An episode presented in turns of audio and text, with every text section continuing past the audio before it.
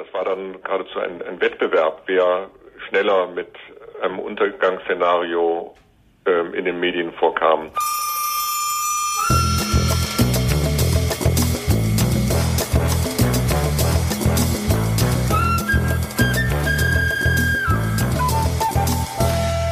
Hallo und herzlich willkommen zu einer neuen Ausgabe der Medienwoche, dem wöchentlichen Medienpodcast mit mir, Christian Mayer von der Welt und Stefan Winterbauer von Media am anderen Ende der Leitung. Hallo. Ja, wir sind jetzt voll in der Vorweihnachtszeit, ähm, aber ähm, die Medien äh, sind noch nicht eingelullt äh, unterm äh, sozusagen Adventskranz, sondern es passiert noch eine Menge und das. Hast, hast du hast du schon Plätzchen? Sagen, hast du schon äh, ja, wir haben schon, ihr selber Plätzchen? Es kommt vor, ja. Äh, äh, ja, habe schon gemacht, nicht wirklich ähm, sehr ambitioniert, aber doch irgendwie. Dann so, so, so, so hässliche, so ein bisschen so klumpiges Spritzgebäck, wo noch so ein billiger nee, Schokoguss nee, nee, drüber geklatscht wird. Nee, nee, nee, zuletzt welche mit Füllung mit Quittengelee. Also, ah, hm? Quitte. Naja, gut. War lecker, war lecker. Ja, okay. Gut, ja, also wir haben zum Einstieg haben wir ähm, gehört Stefan Lambi, äh, Dokumentarfilmer, ARD, immer große ähm, Geschichten politischer Gegenwartsjournalismus, wenn man so sagen kann. Den hören wir später im Interview zur SPD, zur und, Berichterstattung. Ja, und zu seiner SPD. aktuellen Doku, die Notregierung, die am vergangenen Montag zur Primetime in der ARD lief. Genau. Äh, aber wir steigen jetzt ein mit unserer Schnellrunde. Kann das weg? Die Medienthemen der Woche, ähm, die wir schnell kommentieren. Stefan, womit geht's los? Mehr oder weniger schnell kommentieren wir die. Äh, los geht es mit einer, einer der üblichen Geschichten. Was, was darf man denn noch sagen? Der MDR hat den Kabarettisten Uwe Steimler gefeuert. Ähm, ich weiß nicht, ob den jeder kennt. Der war mal Kommissar bei Polizeiruf 110, also ist auch Schauspieler und Kabarettist, war beim MDR eigentlich so mehr oder weniger fest engagiert und hat sich in der Vergangenheit aber immer wieder durch hm, so Äußerungen hervorgetan, die irgendwie wie soll man Sag sagen? Also er hat, zum, er hat zum Beispiel den MDR oder die öffentlich-rechtlichen generell als Staatsfunk ja, bisschen verunglimpft. Dann hat er mal behauptet, die BRD sei immer noch ein besetztes Land. Also hat so diese, ah. diese Theorie kolportiert, dass Deutschland gar kein souveräner Staat ist. Das ist ja so eine beliebte Verschwörungstheorie von. Geht ja in Richtung der Reichsbürger, ne? Ja, exakt, ja, von so dubiosen mhm. Kreisen. Mhm. Und ähm, der, der hat sich so ein bisschen so ein Image ja aufgebaut, wo er so, ich sag jetzt einfach mal so in Pegida-Kreisen ganz gut ankam auch, ja. ja und der hat, hat auch mal so komische T-Shirts getragen oder er hat T-Shirts getragen. Oh ja, das kann sein. Ich weiß aber nicht mehr, was da drauf stand. Wahrscheinlich auch was in dieser Richtung. Und ja. da gab's immer schon mal so ein bisschen Ärger mit dem MDR und ihm. Ja, das fand der MDR dann alles nicht so gut und hat da ein bisschen ermahnt und so. Und der Steimler hat jetzt aber der Thüringer Allgemeinen wieder ein Interview gegeben, wo er solche Sachen so in der Art wieder gesagt hat und wo er vor allem dem MDR auch wieder Illoyalität vorgeworfen hat. Und dann hat jetzt der Sender gesagt, so jetzt reicht's mal, jetzt bitte gehen. Hm. Das Ganze hat in den sozialen Netzwerken für den erwartbare Reaktionen gesorgt, nämlich äh, die viele haben dann gesagt, oh, ja, da sieht man mal wieder die öffentlich-rechtlichen und so, die können keine Kritik aushalten und das darf man ja mhm. nicht mehr sagen, alles. Ich persönlich halte das für Unfug. Ähm, ich klar, finde, das ist ganz normal, ja, in einem Betrieb, auch gerade in einem Medienbetrieb, äh, äh, wenn dann ein, ein Mitarbeiter oder ein Mann, der da engagiert ist, einfach den Arbeitgeber schlecht macht, schlecht redet die ganze Zeit und Zeug sagt, was äh, äh wirklich offen, Quatsch ist auch, ja, und was solche mhm. rechten Theorien bedient und man ermahnt den einmal, zweimal und der labert das immer noch rum, dann finde ich, muss man als Mitarbeiter auch damit rechnen, irgendwann gefeuert zu werden. Vor, ja? vor allem labern. Äh, ich habe nochmal nachgeschaut. Also äh, T-Shirts mit Slogans wie Putin-Versteher, das reicht vielleicht noch nicht, aber Kraft durch Freunde, und das ist natürlich äh, ein Nazi-Spruch gewesen, Kraft durch äh, Freude. Ne? Ja. Ähm, und äh, solche Anspielungen sind nur begrenzt äh, irgendwie. Das Schlimme war ja auch. Äh, also sendefähig, ne? Also das, ja. das halte ich für schon also, sehr. Ja. Also es darf, ja. Äh, ja, also ich finde es nachvollziehbar, dass die den jetzt äh, gehen lassen. Der wird woanders ein Engagement finden. Ich persönlich nochmal meine Meinung finde ja auch eines der großen Vergehen. Man darf ja ruhig provozieren und alles, aber der Herr Steimel, der war halt auch einfach nicht lustig. Ne? Das war einfach nicht gut. Ja gut, meiner Meinung nach. Kriter das ist kein Kriterium, Für mich äh, ob schon. jemand im öffentlich-rechtlichen Rundfunk auftreten darf Ja. oder nicht. Das finde ich jetzt eine unzulässige Vermischung. Stimmt. Nicht Sonst müsste man- gibt's einige. Sonst müsste man äh, Florian die, äh, Schröder ja auch ja. sofort feuern. Aber das am Oh. Jetzt, ja, weg damit, sonst rede ich mich noch um Kopf und Kopf Kragen. und Kragen. Ja. Wir kommen zu einem zweiten ähm, Thema, das äh, ähm, in die äh, in das Thema der Zeitungssubventionierung führt oder der Mediensubventionierung. Es soll jetzt äh, 40 Millionen Euro äh, geben ähm, für äh, die Zustellung von Zeitungen. Also ähm, äh, Thema ist, äh, Zeitungsauflagen sinken. Ähm, die werden, die Abonnenten bekommen das ja nach wie vor äh, ins, ins Haus geliefert, ja, mit unterschiedlichen Postorganisationen oder Logistikorganisationen. Da hat jede Zeitung so ihre eigenen Vertriebspartner. Das kostet relativ viel Geld. Als das dann, ähm, ähm, als dann der Mindestlohn kam, da schrie äh, vor allem eben die Zeitungsbranche kollektiv auf. Das geht ja nun gar nicht, das ginge gar nicht, ähm, weil das dann ja die ohnehin schon teure Zeitungszustellung nochmal verteuert. Äh, Die Zeitungsausträger äh, wurden natürlich ähm, nicht so gut bezahlt. Ja, die machen das morgens, die stehen um 4 Uhr auf oder noch früher. Also sie wurde und richtig schlecht bezahlt. Wurden schlecht bezahlt und jetzt ähm, äh, kam der Mindestlohn und da würden die natürlich auch drunter fallen und seit einigen Jahren ähm, heißt, versucht man auf Seiten der Zeitungsbranche Verständnis bei der Politik zu wecken, dass das eben dann doch äh, eine zu große Belastung sei, wenn ihnen das jetzt auch noch aufgebürdet wird. Und jetzt äh, hat man sich darauf geeinigt, äh, eben so eine Förderung von insgesamt 40 Millionen Euro im Jahr, glaube ich, ähm, an die Branche äh, zu vergeben, aber erst, wenn ein Konzept vorliegt. Also da muss jetzt natürlich noch ein Konzept erarbeitet werden, wer das kriegt und wie viel und was die Bedingungen sind und so weiter. Ähm, ja, was ist davon zu halten? Also die, die Verlegerbranche, die Zeitungsverleger und auch Leute, die sich auskennen, wie zum Beispiel der Zeitungswissenschaftler oder Forscher Horst Röper, die sagen ja alle, Lachst du über Zeitungswissenschaftler? ja, wir haben uns vorhin darüber unterhalten, Wir was ist das vorher über eigentlich? den Ein Begriff Zeitungswissenschaftler, Zeitungswissenschaftler ja, man weiß es ja. nicht. Aber der, der Röper ist ja wirklich eine Koryphäe. Medienwissenschaftler Ja, wäre wahrscheinlich. und äh, die, die sagen alle, ja, 40 Millionen gut und schön, das ist aber viel zu wenig, ja, weil wenn man das umrechnet auf die ganzen Zeitungen, die im Land verteilt werden, sind es, glaube ich, pro äh, Zeitungszustellungsvorgang immer nur so ein, zwei Cent äh, die das, die das bringt, ja, und es würde gar nichts bringen, ja, noch nicht mal ein Tropfen auf den heißen Stein. Ursprünglich sollten es ja auch mal 100 Millionen sein, es wurde dann aber äh, zu Recht ge also wieder gekürzt, diese Förderung. Und auf der anderen Seite gibt es natürlich auch wieder Leute, die kritisieren das generell, die sagen generell äh, Staatsknete für private Tageszeitungsverlage muss überhaupt nicht sein. Das gefährdet die Unabhängigkeit äh, der Verlage und der Zeitungen.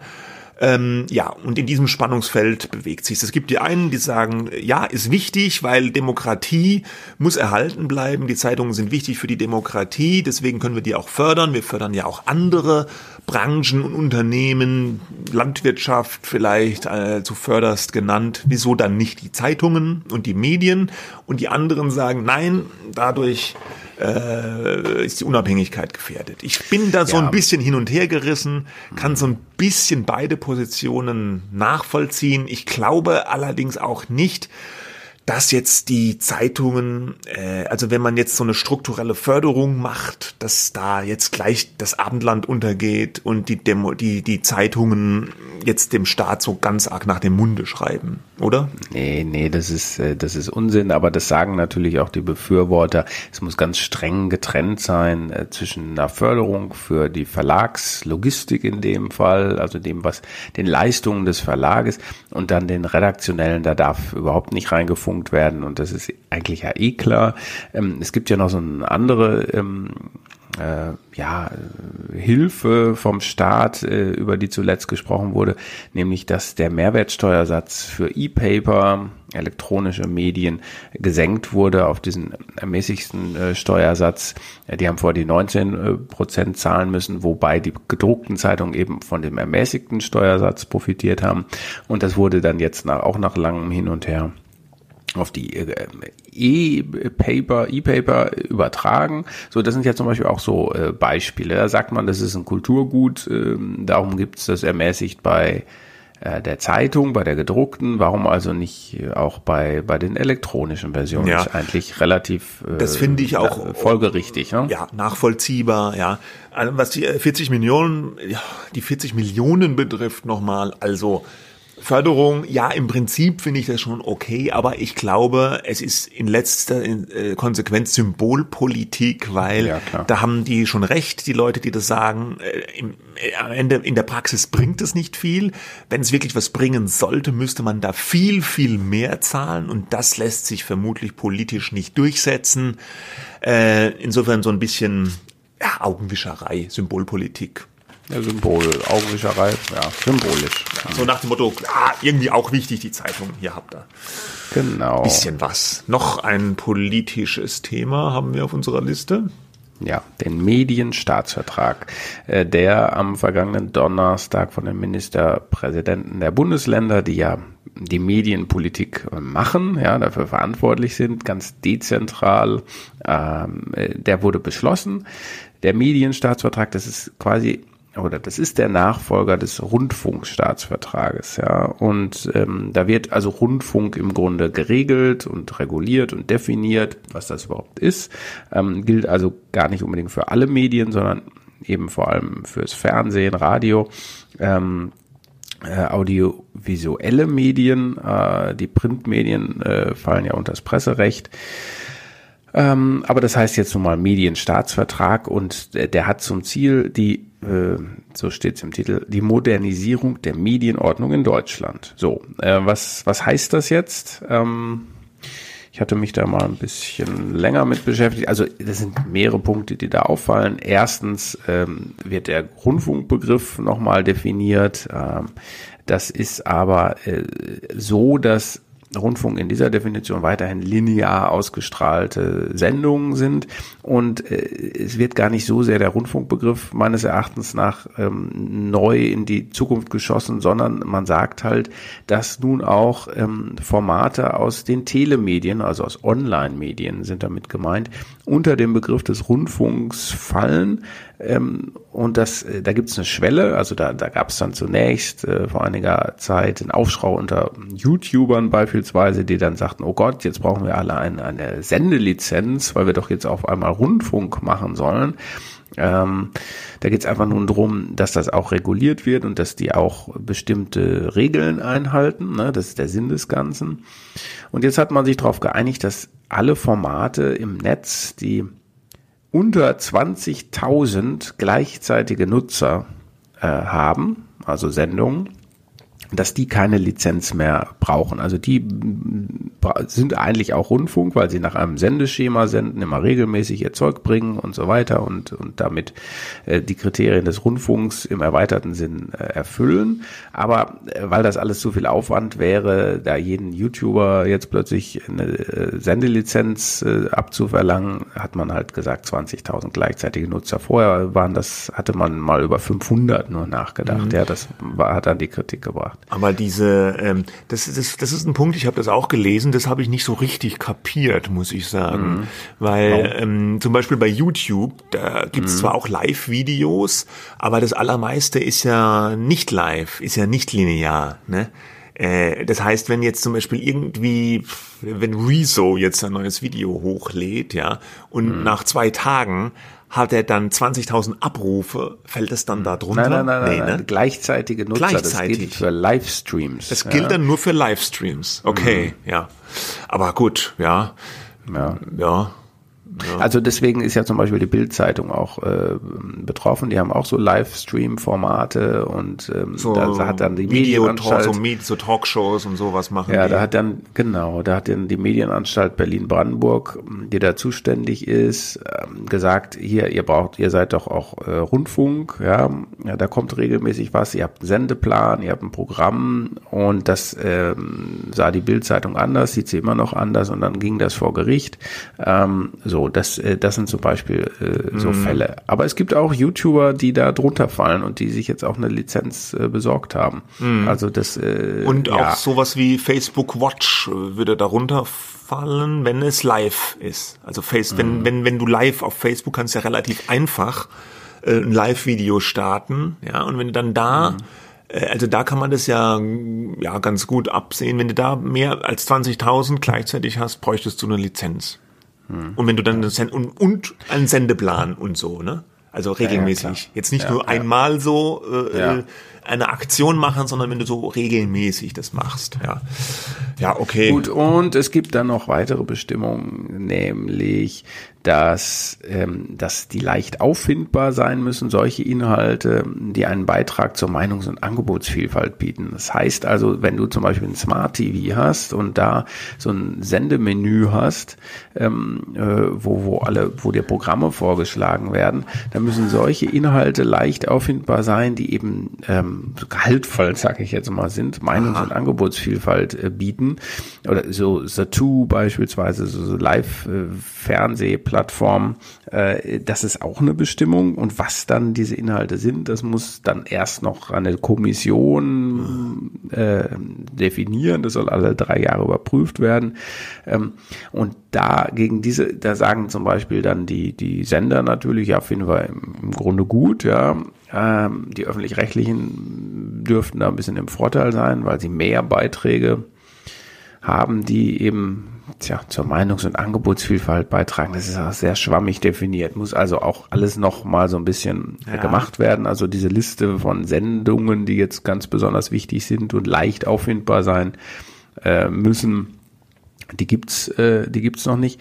Äh, aber oder zumindest nicht öffentlich.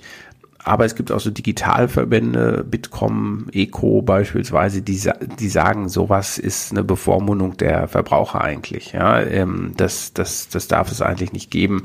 Ähm, da, da muss jeder Nutzer individuell entscheiden können, was ihm angezeigt werden soll und, und was nicht. Ne? Also Stichpunkt Stichpunkt Personalisierung. Mhm. Also, Und, ja. also ich glaube, wie du schon sagst, da muss noch viel in der Praxis sich wahrscheinlich ja. zurechtschuckeln, ja.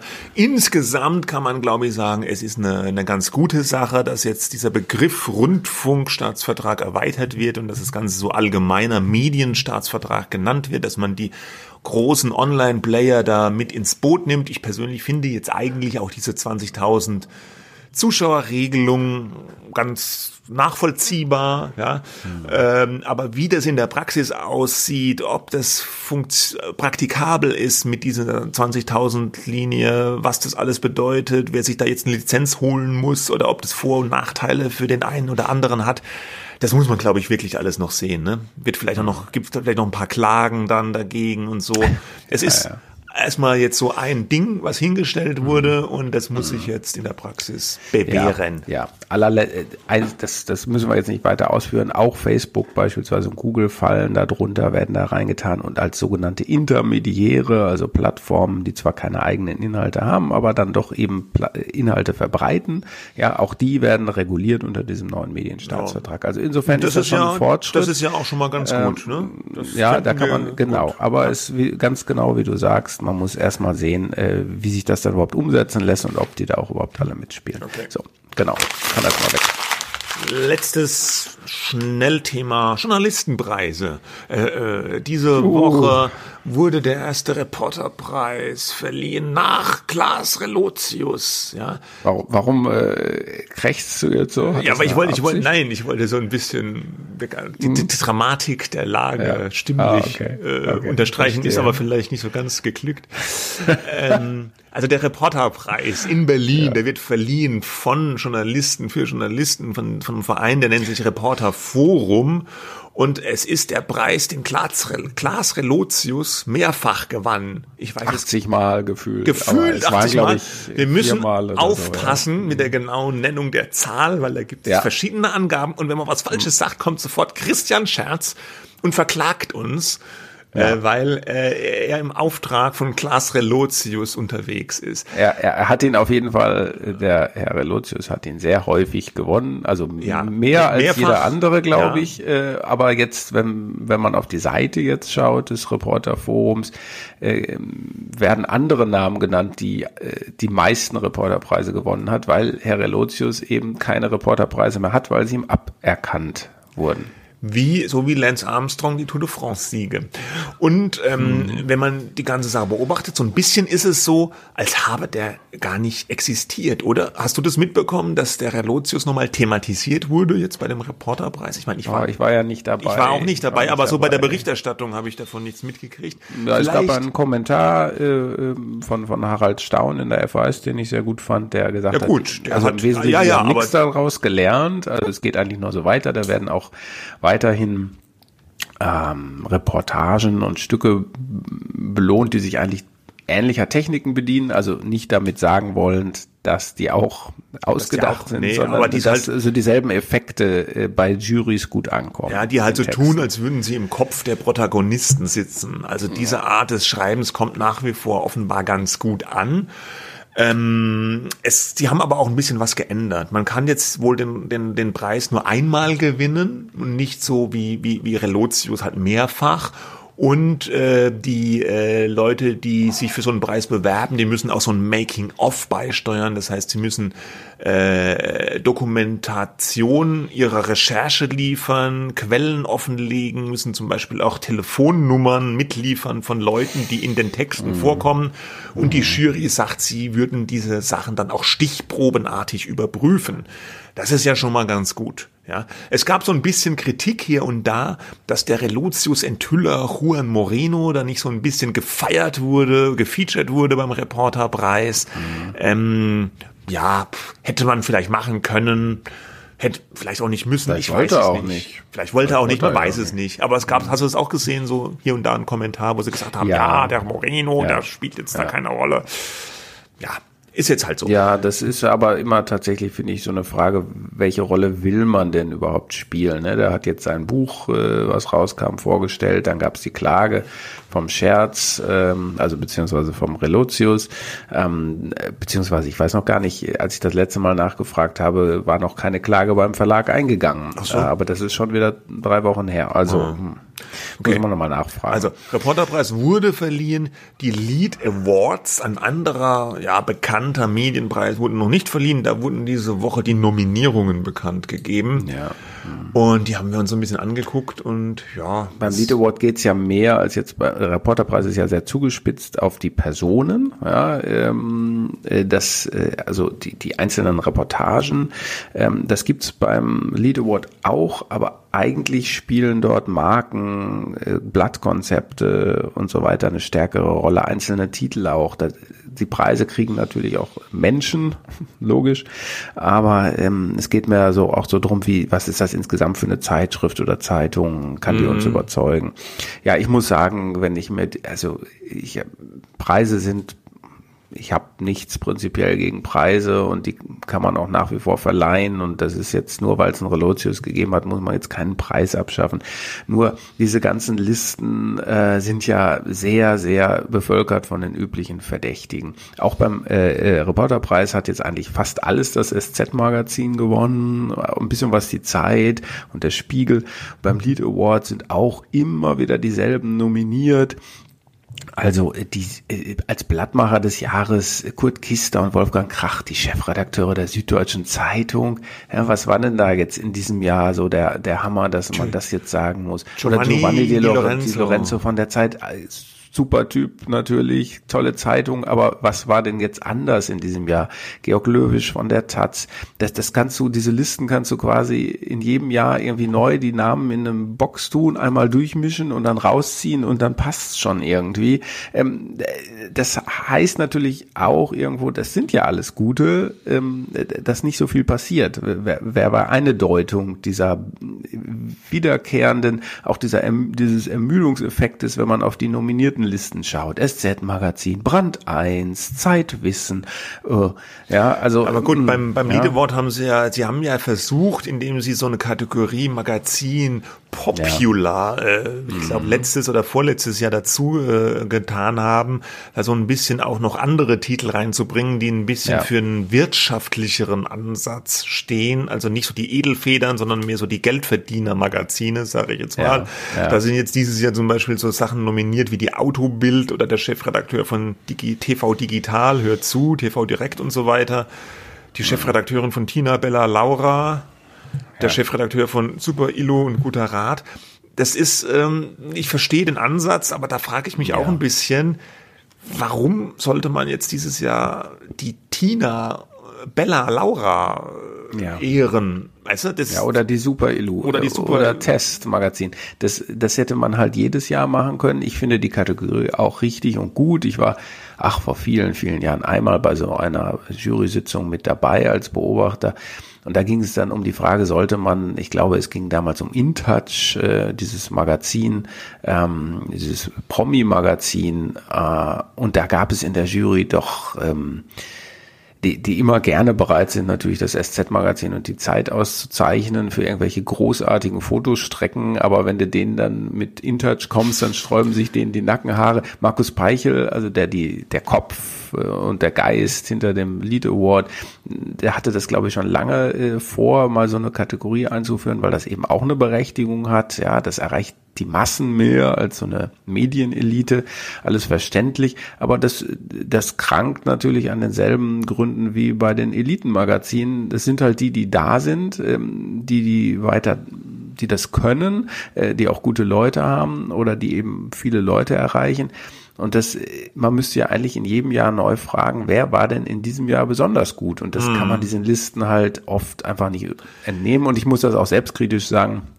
Ich gebe auch einmal im Jahr eine Stimme ab für die für den äh, Journalisten des Jahres, das ist auch vom Medium Magazin so eine Auszeichnung und das ähm, da werden auch ja, sehr sehr halt viele Leute ausgezeichnet. Da werden auch sehr viele Leute ausgezeichnet, ja. aber es ist auch schwierig dann immer wieder wen zu finden, wer war denn in diesem Jahr besonders äh, gut, ne? So ein Moreno natürlich, der dann den aufgedeckt hat, aber das war ja dann schon wieder im, im Jahr äh, 2018, mm. Dezember 2018, aber der hat dann das Buch geschrieben. Das könnte man natürlich machen, das sind so Leuchtturmdinger, wenn man das denn möchte.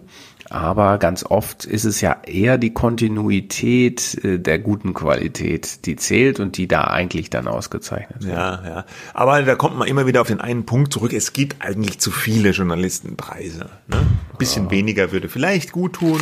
Ja, aber das sagt ja keiner freiwillig. Ach, wisst ihr was? Also wir stellen lassen den Preis doch, ein. Wir stellen den Preis ein, weil es gibt ja schon den Lead Award oder, oder ja, den Reporterpreis. Naja, okay. Weg damit. Eine äh, Theorie übrigens äh, von mir, jetzt zum Beispiel auch was den Lead Award angeht, der wird ja am, am 9. verliehen, ist ja auch, ähm, du nominierst einfach alle, die in dieser Branche wichtig sind und was zu sagen haben und gut angesehen sind. Und die kommen dann natürlich auch, äh, außer sie liegen gerade mit 40 Grad Fieber im Bett, zur Preisverleihung. Ja? Und wenn du in der Preisverleihung die richtigen Leute hast, dann hast du halt auch so eine Art äh, dann ist das ein wichtiger Preis. Ja, ja klar. Und dann ist es so ein, immer, wer auch kommt. So ein ja, Treffen und so. Und, und das haben ja mhm. zum Beispiel die Journalisten des Jahres vom Medium Magazin sehr gut hingekriegt. Die zeichnen extrem viele ja. Leute aus, aber da mhm. kommen dann auch extrem viele Leute, nämlich schon mal mindestens die alle, die einen Preis bekommen. Und das hat sich dann zu so einer, so einer Veranstaltung etabliert. Und das ist für das Medium, was den Preis verleiht, dann auch so eine ganz gute Sache, um sich da zu präsentieren. Ne? Ein Journalist des Jahres war auch äh, Stefan Lambi, der Dokumentar. Oh, das war jetzt aber eine Überleitung, mein lieber Herr. Ja, habe ich alles von langer Hand vorbereitet.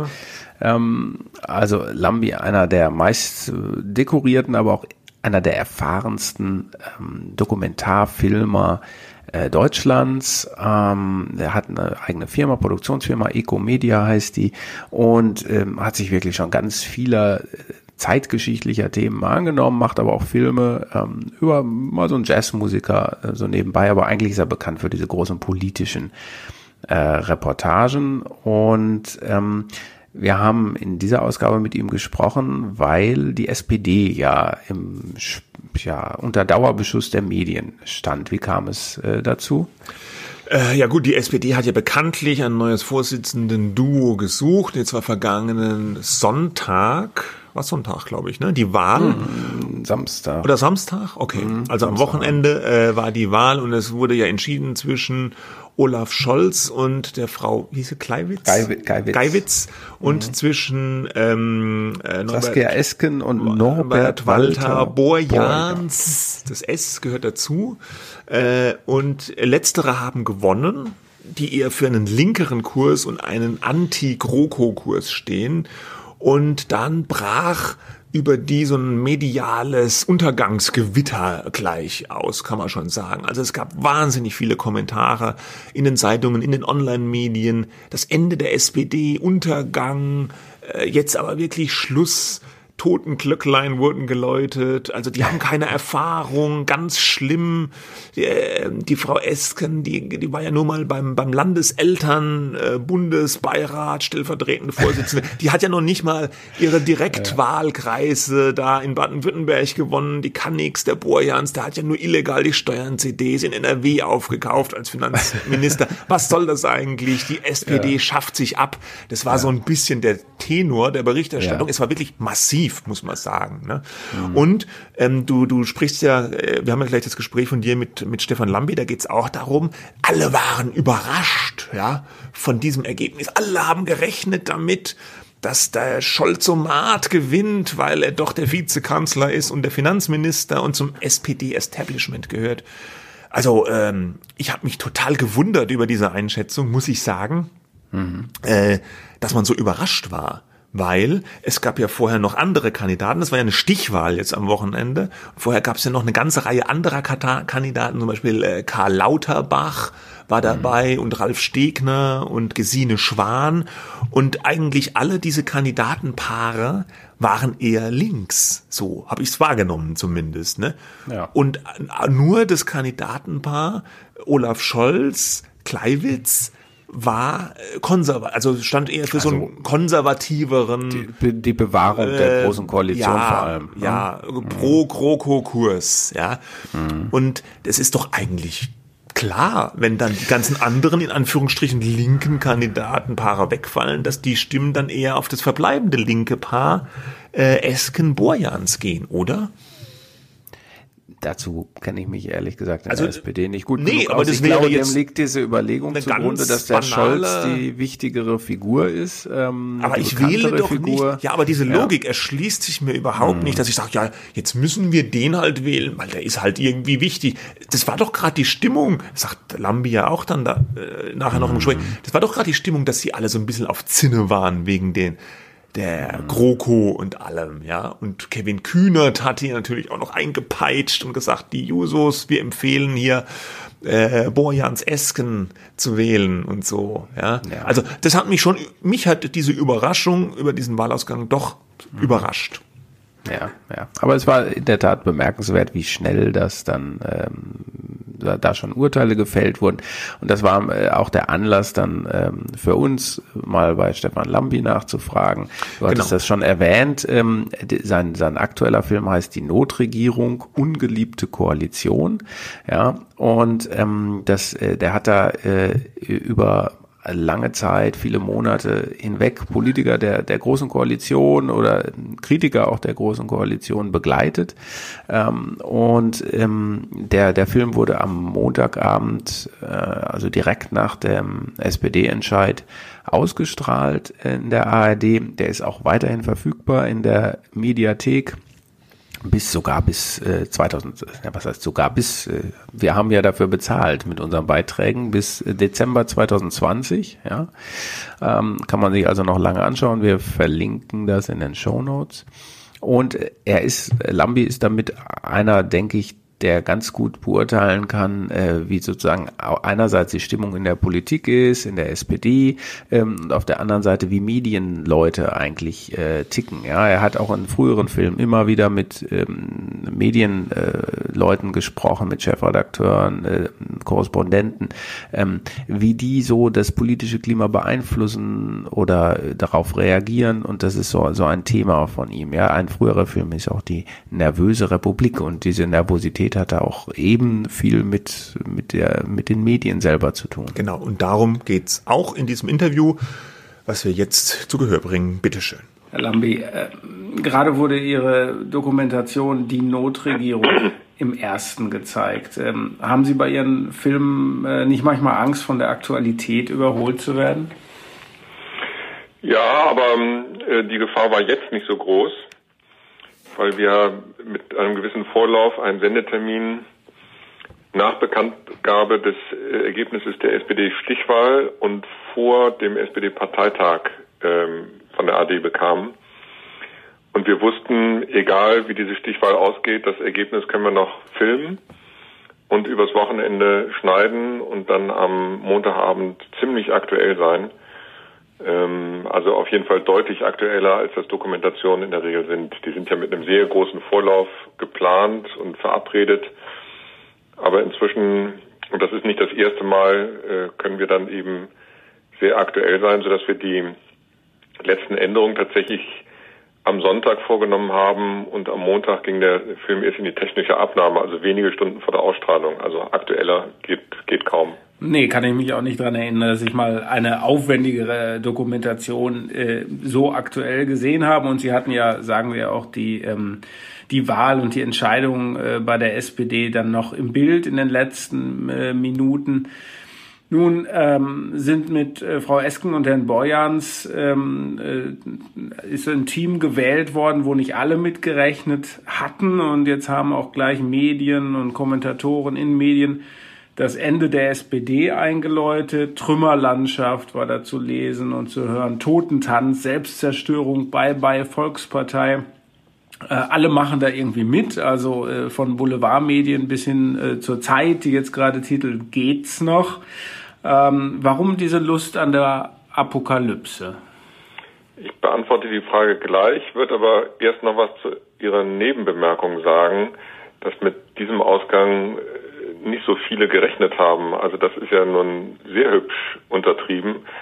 Ähm, mit dieser Entscheidung hat nahezu niemand gerechnet in Berlin in der Berliner Blase, die aus Journalisten und Politikern besteht, also professionellen Beobachtern und Akteuren. Mhm. Und das muss einem ja schon mal zu denken geben, warum das Ergebnis dieser Stichwahl, und das liegt ja nicht im fernen USA oder in Japan, sondern bei uns vor der Haustür, so viele so überrascht hat. Also ich habe in den zwei Wochen davor mit vielen Journalisten gesprochen, auch mit Politikern, ähm, also sicher 20, 25 Personen und bis auf ein, zwei Ausnahmen waren eigentlich alle der Meinung, Olaf Scholz macht's. Mhm. Und ähm, das, empf das empfinde ich als gefährliche Blasenbildung. Heißt mit anderen Worten, die Journalisten äh, haben eigentlich keine Ahnung, wie die Leute an der Basis der ähm, SPD oder überhaupt äh, die SPD als Partei so wirklich tickt. Ja, also keine Ahnung ist ein harsches Wort, aber nicht ausreichend Ahnung, weil sonst wären sie zu anderen Schlüssen gekommen. Ähm, ich war für einen anderen Film im Labyrinth der Macht, äh, auch für die ARD, da ging es um die Koalitionsverhandlungen, mal in Ortsverein in Dortmund und habe da gespürt, welch großer Hass auf die große Koalition in Berlin besteht. Und ähm, Olaf Scholz und Clara Geiwitz hätten sich noch so verrenken können, sie hätten diesen Hass den Leuten nicht austreiben können. Und das muss man einmal spüren. Das kann man nur spüren, wenn man mal da gewesen ist oder mit Leuten von dort redet. Ähm, wenn man sich nur in Berlin bewegt und mit seinesgleichen spricht und mit Politikern, ähm, dann bekommt man, ich glaube, äh, in dem Fall diesen Hass, diese Emotionen ähm, und auch deren Argumente gar nicht richtig mit. Die ähm, finden auch wenig äh, Verstärkung, weil es ähm, von diesen Leuten also offenkundig nicht die Medien gibt, die das aufgreifen und bundesweit äh, wiedergeben, sondern das ist auch ich meine, wenn Sie die sozialen Medien anschauen, Twitter äh, vor allem, äh, ist es ein Medium von Journalisten für Journalisten. Ähm, und wenn man sich vor allem auf diesen Spielfeldern bewegt, ähm, dann bekommt man das, was links und rechts davon liegt, offenkundig nur noch ungenügend mit. Mhm. Das betrifft auch viele Politiker. Das ist ein Dilemma. Ja. So viel mal zu Ihrer Vorbemerkung. Ja, äh, nicht lassen Sie mich da kurz einhaken. Äh, ist das dann, wäre das dann übertrieben oder eher naheliegend zu sagen, ist ja so wie beim Brexit oder bei der Wahl von Donald Trump? Das ist ganz genauso. Mhm. Ja. Ich ähm, befürchte, ähm, da gibt es keinen essentiellen Unterschied. Und ich will jetzt auch nicht mit dem Finger auf andere zeigen, weil ich mich selbst beim Brexit und bei Trump selbst getäuscht habe. Also ich bin selber Teil dieser Blase.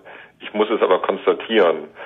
Ähm, und die einzige Ausnahme, die ich bei mir selber feststellen kann, ist, dass ich eben, äh, das habe ich eben erzählt, mal äh, in Dortmund war, mich auch mit Jusos beschäftigt habe, äh, lange mit Kevin Kühnert ein Interview geführt habe für diesen Film.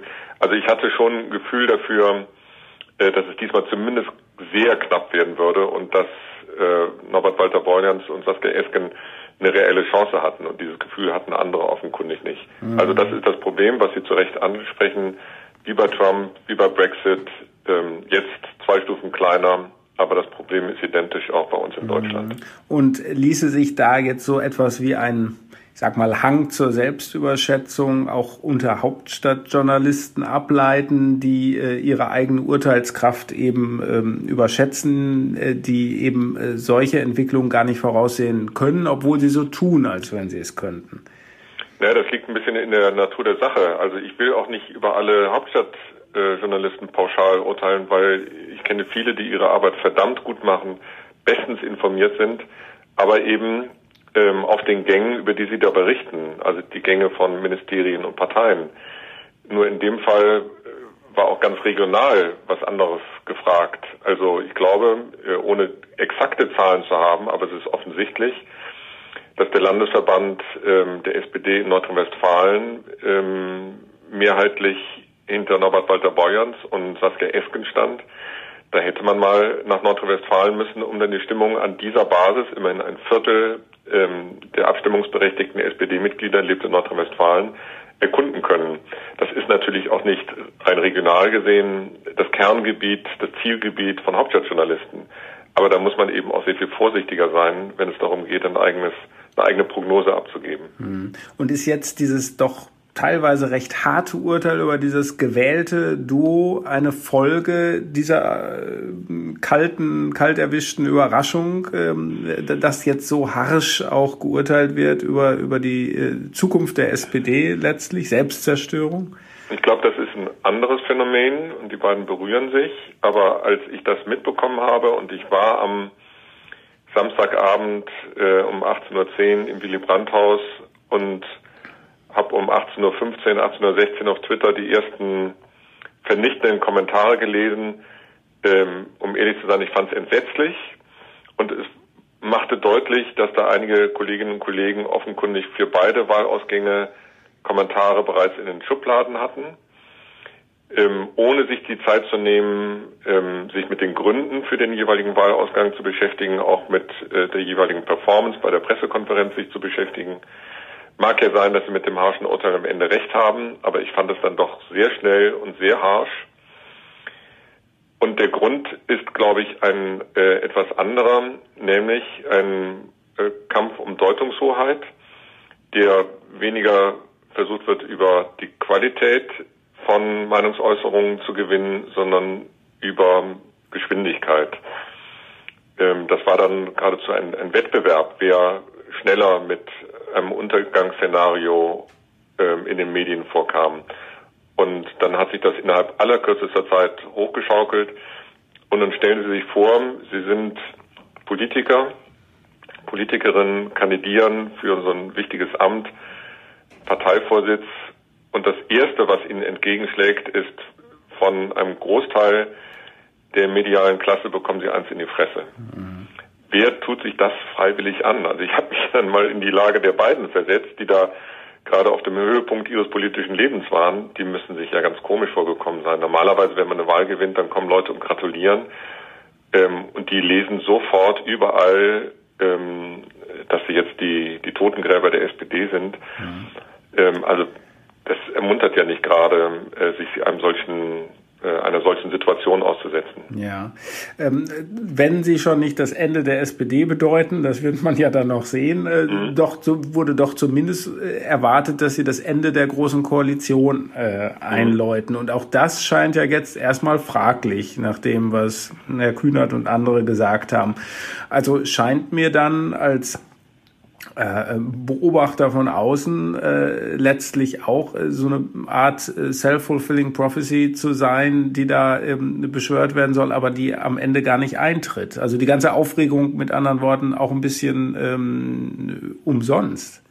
Da wäre ich jetzt vorsichtig, weil ähm, die beiden, ähm, Saskia Esken und Walter Beuerns, sie wissen sehr wohl und Kevin Kühnert natürlich erst recht, äh, mit welcher Absicht ähm, die ihre Wahl gewonnen haben und sie in dieses Amt gewählt wurden.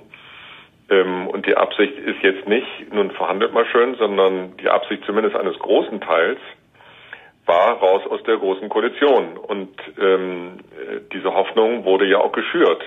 Mindestens von Saskia Esken und mindestens von Kevin Kühnert. Und die stehen jetzt natürlich unter dem Druck derjenigen, die sie gewählt haben, dann auch zu liefern. Wie das dann ausgeht bei dem Parteitag, das ist noch nicht ausgemacht. Auffällig ist, dass jetzt alle drei so ein bisschen zurückgerudert haben. In dem Antrag für ähm, den Parteitag äh, gibt es auch eher vorsichtige, äh, weiche Formulierungen.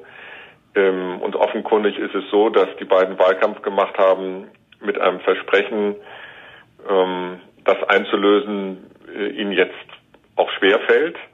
Aber jetzt melden sich, wie gesagt, diejenigen zu Wort, ähm, sehr prominent, gerade Karl Lauterbach, die dem klar linken Lager zugehören, die sagen, also ihr könnt doch nicht Wahlkampf führen mit der Aussicht, aus der großen Koalition auszutreten ähm, und dann kneifen. Also dieses Spiel ist noch nicht zu Ende. Hm. Und welche Rolle spielen dann Medien in diesem Spiel? Die zeichnen immer nur das nach, was gerade gesagt wird. Dann sagt einer was, dann sagt der andere was und man kommentiert mal in die, mal in die andere Richtung. Oder haben die doch einen Einfluss ähm, auf, auf äh, solche Prozesse? Ja, die haben natürlich einen Einfluss. Ähm, ich finde die Rolle der Medien in diesem konkreten Fall jetzt nicht so verkehrt. Also natürlich ist es richtig, ähm, diese Meinungsäußerungen äh, aufzunehmen, zu analysieren, zu kommentieren, so wie wir zwei das ja auch gerade tun. Ähm, und da kann ich jetzt kein großes Fehlverhalten erkennen. Ähm, solange es dafür eine, eine Grundlage gibt, also Recherche, Analyse und so weiter. Mhm. nee, ich ähm, wollte gar nicht auch so sehr auf ein Fehlverhalten hinaus, sondern darauf, äh, welchen Einfluss das denn tatsächlich hat. Wenn, weil wenn man ähm, sozusagen vorher etwas voraussagt, das tritt dann nicht ein, dann wird es gleich das Ergebnis, äh, wie es dann da war, äh, niedergeschrieben äh, und, und dann, dann, wird, dann wird zurückgerudert und dann wird das auch schon wieder niedergeschrieben oder als inkonsequent zumindest mhm. Naja, also wenn ne? jemand dann, Wahlkampf führt, ja. ich spitze es mal zu, ja. mit ähm, der Aussicht darauf, wenn die wir werden hart nachverhandeln. Mehrfach gesagt worden. Und wir werden besser verhandeln als Olaf Scholz, der angeblich gar nicht so standhafte Sozialdemokrat. Also wenn man damit Wahlkampf führt und dann vor dem entscheidenden Parteitag so Schritt für Schritt zurückrudert, dann finde ich es schon in Ordnung, wenn Journalisten darauf hinweisen, dass das nicht konsequent ist. Mhm. Das ist unsere Aufgabe. Ähm, eine, ein Unterschied zwischen Wahlkampfaussage, also Versprechen und de, dem nicht eingelösten Versprechen mhm. aufzuzeigen. Ähm, aber was anderes als das, was wir eben besprochen haben, äh, dieser Reflexjournalismus, wenn die einen gewinnen, am Samstagabend um 18.10 Uhr, dann um 18.15 Uhr den Niedergang der SPD einzuläuten. Das ähm, sind zwei unterschiedliche Dinge. Also was jetzt passiert ist, ähm, ähm, da haben ja die äh, ich sag mal drei, also das Duo Esken und Walter Borjans und Kevin Kühnert als der Hintermann, einiges dazu beigetragen, dass sie schlecht kommentiert werden, weil es ganz offenkundig so ist, dass sie äh, Schritt für Schritt zurückgegangen sind. Das, wie gesagt, werden äh, Journalisten äh, offenlegen, offenlegen müssen. Sie werden es verstärken. Und wenn sie es nicht tun würden, dann äh, würden diejenigen, die Wahlversprechen machen und zurückrudern, immer das Gefühl haben, dass sie damit durchkommen. Deshalb ist es schon ganz in Ordnung, wenn Kollegen darauf hinweisen und das dann eben auch sehr öffentlich kommentieren. Mhm. Eine Ihrer früheren Dokus äh, hieß ja Die nervöse Republik. Ja, ist das jetzt ja. ein Paradebeispiel äh, für ein Stück äh, aufgeführt in der nervösen Republik? Ja, das ähm, war ein Titel, den wir im Frühjahr 2016 uns überlegt haben. Ähm, weil die, die Situation kurz nach dem Höhepunkt der sogenannten Flüchtlingskrise, den Vorgängen äh, in der Kölner Silvesternacht und so weiter, äh, dem Erstarken der AfD, Pegida und so weiter, extrem nervös war. Und wir waren, als wir den Film dann machten, über ein Jahr so im Frühjahr 2017 der Meinung, mh, hm, vielleicht beruhigt sich das wieder. Ähm, aber den Eindruck äh, kann man nun überhaupt nicht haben. Also teilweise ist die Situation ja geradezu hysterisch was man ja auch in dem Film, den ich jetzt gerade gemacht habe, äh, die Notregierung äh, erkennen kann. Also ich erinnere nur mal daran, dass im Juni, Juli 2018 äh, bei dem Streit Seehofer-Merkel über die Migrationspolitik die Regierung wirklich äh, Zentimeter vor dem Bruch stand. Dann nochmal, als man sich wegen ähm, der Vorgänge in Chemnitz und dem Bildzeitungsinterview des damaligen äh, Verfassungsschutzpräsidenten Hans-Georg Maaßen so zerstritten hat, dass der Regierungsbruch äh, auch wieder bevorstand. Äh, die Jusos haben damals schon verlangt, aus der Koalition auszusteigen. Also das sind alles ähm, extrem nervöse Ausschläge und die Situation hat sich seit 2015, 2016 also jedenfalls nicht beruhigt. Mhm. Und ich befürchte, das ist ein Dauerzustand. Dafür gibt es äh, mehrere Erklärungen. Äh, einerseits die Art und Weise, wie Politik äh, gemacht wird, auf der anderen Seite der Strukturwandel der Öffentlichkeit, das Verstärken von Online- und sozialen Medien und der schleichende Bedeutungsverlust von klassischen Medien, auch Qualitätsmedien. Äh, da verschiebt sich was und dann werden natürlich äh, gerade bei äh, Twitter Meinungsäußerungen, die schrill sind, begünstigt ähm, und sachliche Informationen, ruhige Informationen eher benachteiligt. Also schon aus rein wirtschaftlichen Überlegungen ähm, müssen Journalisten oder oder ähm, gibt es einen Sog für Journalisten äh, für für schrille Meinungsäußerungen, für schnelle im Verhältnis zu gründlich ähm, analysierten und recherchierten Geschichten. Mhm. Und das ähm, verändert die politische Stimmung ja nicht nur im Land, in Deutschland, sondern im Prinzip in allen Ländern. Ich meine, schauen Sie äh, in die USA, da sind wir noch ein relativ ruhiges Land dagegen. Ähm, da haben sie eigentlich nur noch zwei Lager, ähm, die sich gegenseitig bekriegen, auch und vor allem über Twitter. Ähm, und viele andere Medien, etablierte Medien, Fernsehmedien machen da mit, CNN auf der einen, Fox auf der anderen Seite. Also das ist ein Phänomen in allen Ländern, in denen das Internet nicht staatlich kontrolliert wird. Hm. Und ähm, sie setzen dem äh, etwas entgegen, aber ähm, es ist auch gut möglich, dass sich das genauso entwickelt äh, wie in den USA, beispielsweise bei uns hier. Ne?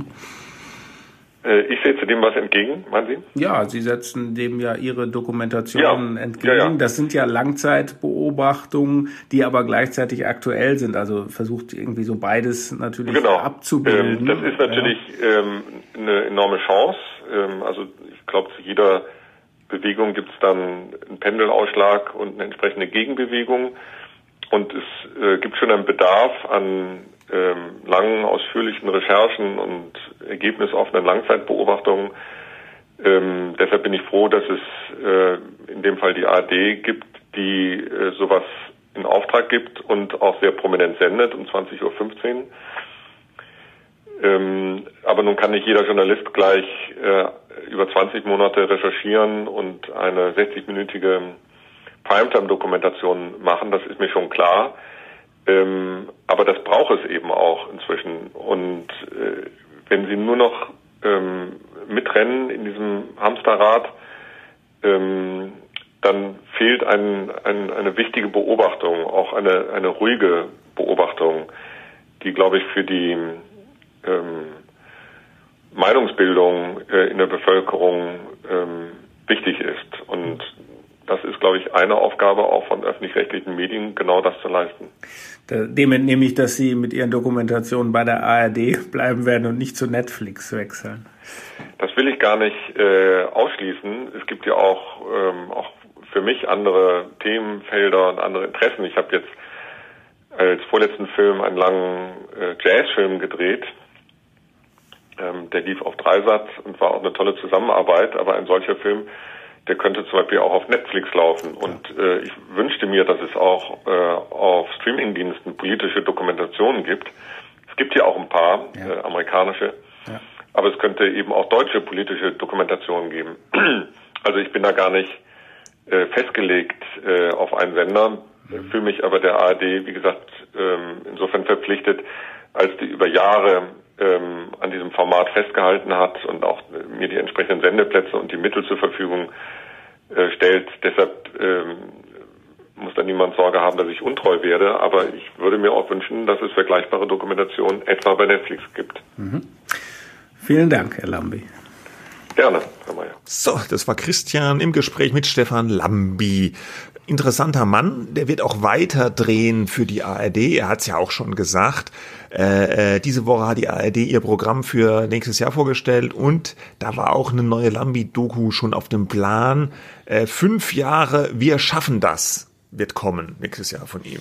Auch so ein mhm. typisches Thema für ihn auch wieder. Ne? Äh, ich fand ja bei dieser Doku, wir haben die beide gesehen, auch wirklich zwei Dinge ganz besonders bemerkenswert, auch so aus handwerklicher Sicht. Einmal, dass er wirklich, Lambi ist, er kriegt sie alle. Ja, die ganzen Großkopferten, Seehofer, äh, Kühnert, Olaf Scholz, äh, alle sprechen mit ihm für diese Dokus, außer der Kanzlerin, okay.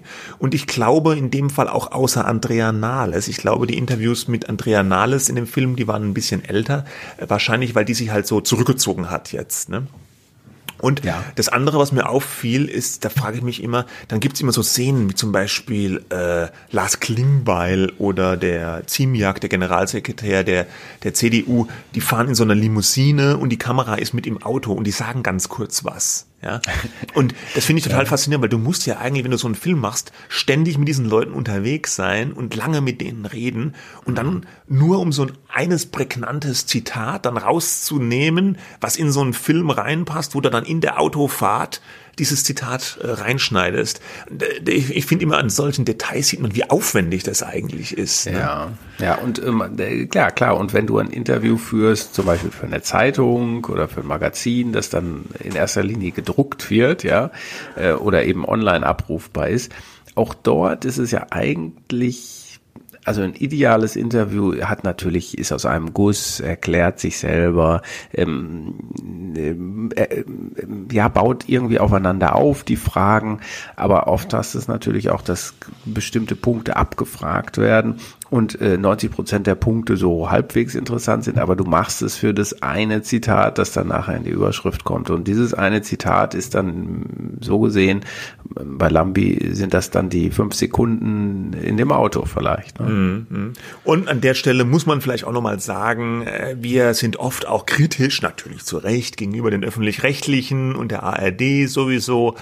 Aber hier fand ich wirklich gut, ja, weil die sind halt immer die Größten. Ne? Ja. Äh, ähm, hier fand ich wirklich gut, dass sie mal die Doku um 20.15 Uhr gezeigt haben, montags. Da laufen ja normalerweise die allseits beliebten Naturdokus, äh, die sicherlich bessere Quoten versprechen, aber da wurden das finde ich einfach mal gut, dass man hier dem Auftrag gerecht wird und auch so eine Polit-Doku einfach zur Primetime zeigt. Ja, man würde sich wünschen, dass eine das größere Bandbreite von Themen in dieser Dokumentarplatzschiene äh, einfach auch gezeigt werden. Nächsten Montag kommt äh, äh, Tiere bei Nacht. Ja. Auch, auch interessant, Füchse und ja. so. Ja.